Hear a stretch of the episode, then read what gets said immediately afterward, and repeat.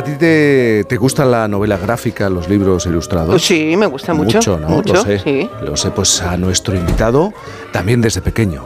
Fíjate que lo conozco casi desde pequeño. ¿Qué me dices? Esto no lo sabía. Muy poco, pero lo admiro desde lo primero que yo conocí, que era un corto. Ah, espérate. ¿Quién no, no tiene un amigo con el que hace mucho que no habla y al que echa de menos? Una amistad de esas que fue muy bonita y muy intensa durante un tiempo, pero que al final no sabemos muy bien por qué se acabó. No es que me, me quiera poner un poco melancólico en este día tan raro, pero es que hay ahora mismo una película en el cine con la que es imposible no emocionarse y reflexionar.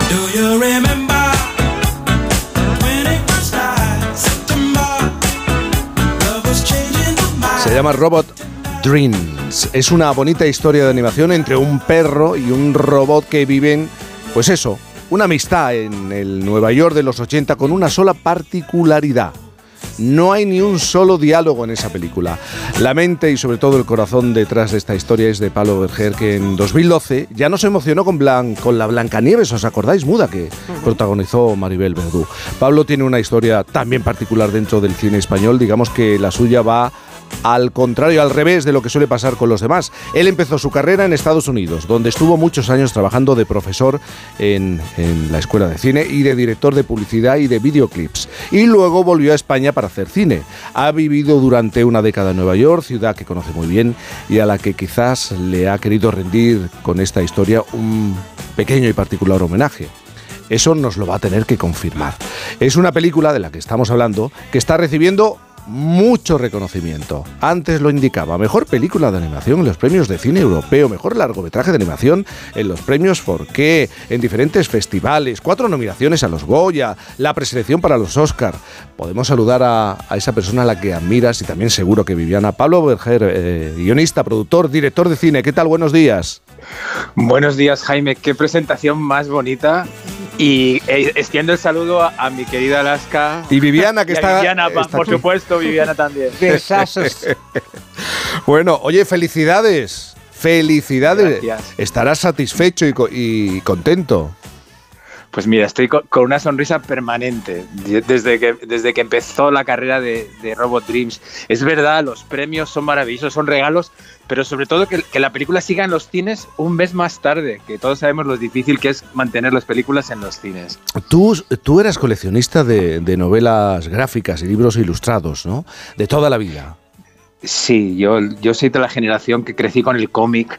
Fíjate que en España en los años 80 fue la era dorada. Acordaros que estaba el Totem, el Víbora, el Makoki, el Metal Hurlan, el Cairo. Había todo, toda una generación que crecimos con, con los cómics, con los cómics europeos. ¿Y cómo acabaste haciendo esta película?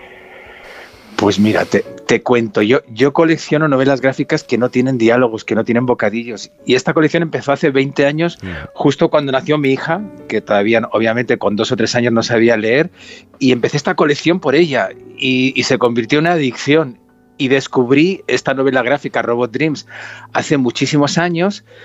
Hice Blancanieves, hice Abracadabra y me acordé de lo maravillosa que era esta historia y me, met- y me metí en este lío, que fíjate que es un lío, ¿eh? fíjate que para un director de imagen real que no sabe nada de animación, de repente dice, si quiero contar esta historia, tengo que meterme en, en el, en el mundo de la animación, algo que para mí era desconocido. Claro, dices, eh, lo acabas de, de contar, que no conocía muy bien este, este mundo y además con la intención de hacer una película de animación que gustara a todo el mundo y dirigida a todo el mundo, no solamente a chavales, a niños, sino también a adultos. Eso es, eso es verdad. Yo, yo me gusta el cine que, que no excluye, me gusta el cine abierto. Me, encanta la idea de- del cine como una forma de expresión popular y que en la misma sala tienes gente de diferentes edades, niveles sociales y culturales. Y eso es un poco la intención con, todas mis películas, pero sobre todo con esta, porque sí que es una película adulta en muchos de sus temas, pero sabemos que gusta mucho a, los niños por el diseño de los personajes y- por lo divertida que también es. Ujú. Alaska, antes has dicho, lo sigo desde hace mucho tiempo. Pero mucho, mucho, no sé si era el Mucho, 88, qué año cuando estaba ya dando guerra. Así es. Ahora es que yo nos vemos, somos como, como Dog y Robo, que nos vemos hace muchísimo, muchísimo tiempo, es verdad. ¿Te acuerdas? Fue, mira, te voy a decir, eh, la primera persona de- del mundo de la cultura y, de, y gente que admiraba que, que nos echó un cable y, que, no- y que me dijo, Pablo, cable? ¿Qué me cable? gusta tu trabajo. Pues, Y- y no, pero que estabas allí, que, que nos decías, no, no, me gusta mucho tu trabajo. Eh, Fue nuestro primer corto, Mama, Sí. un corto que hicimos Alex y yo, Alex de la Iglesia, en los 80, a finales de los 80. Antes de Acción Mutante, Viviana. Sí, sí, esa hay que remontarse de todas Hay que maneras. remontarse. Hay que- Antes de Acción Mutante. Sí, ¿no? sí. Pero de todas maneras, fíjate qué cosa eh, la historia de- del robot y el perro, que creo que es una sociedad donde cada vez hay más ni- menos niños, Hmm.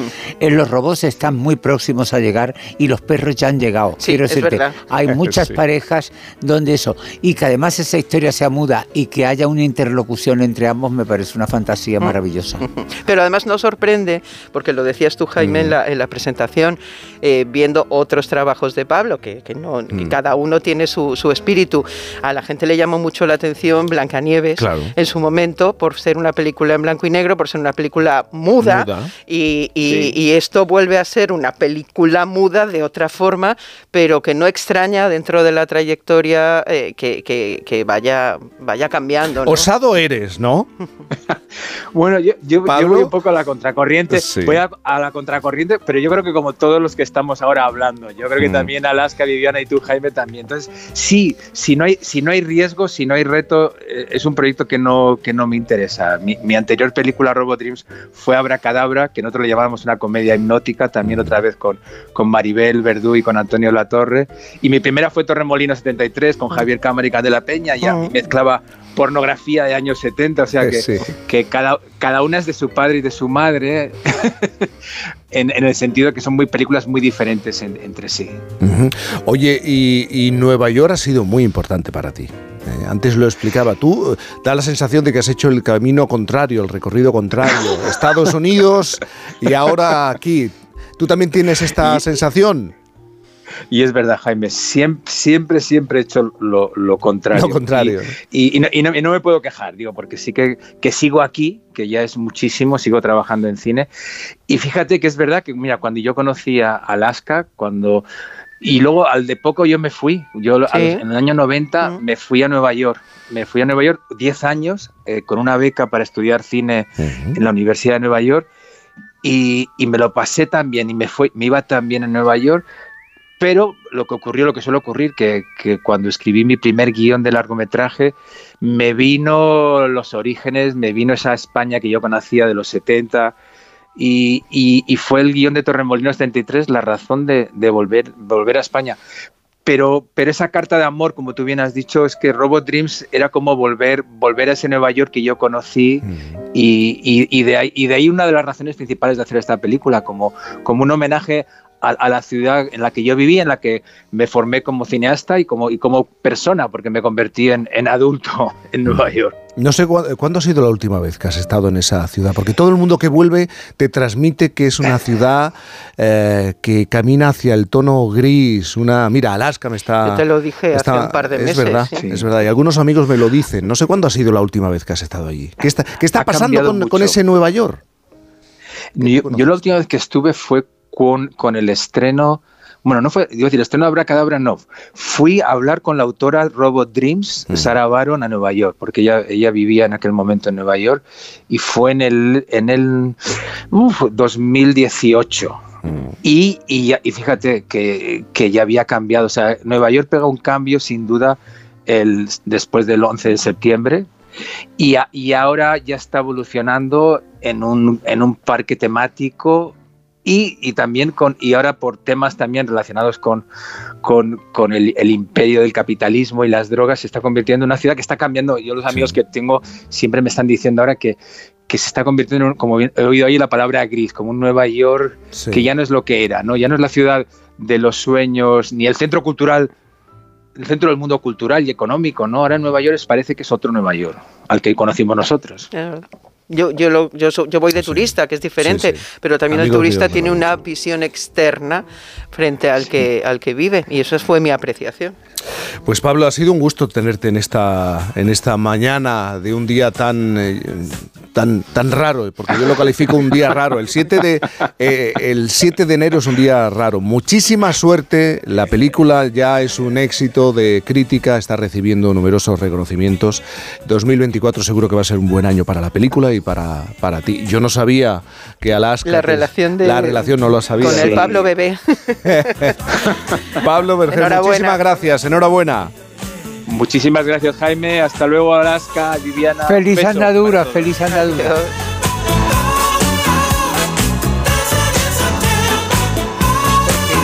Que sí que está propuesta a los Óscares y eso sería Sí. un espaldarazo más para que las películas, porque hoy el problema está en que, como él decía, afortunadamente sigue estando bien, eh, sigue estando en taquilla y se sigue viendo.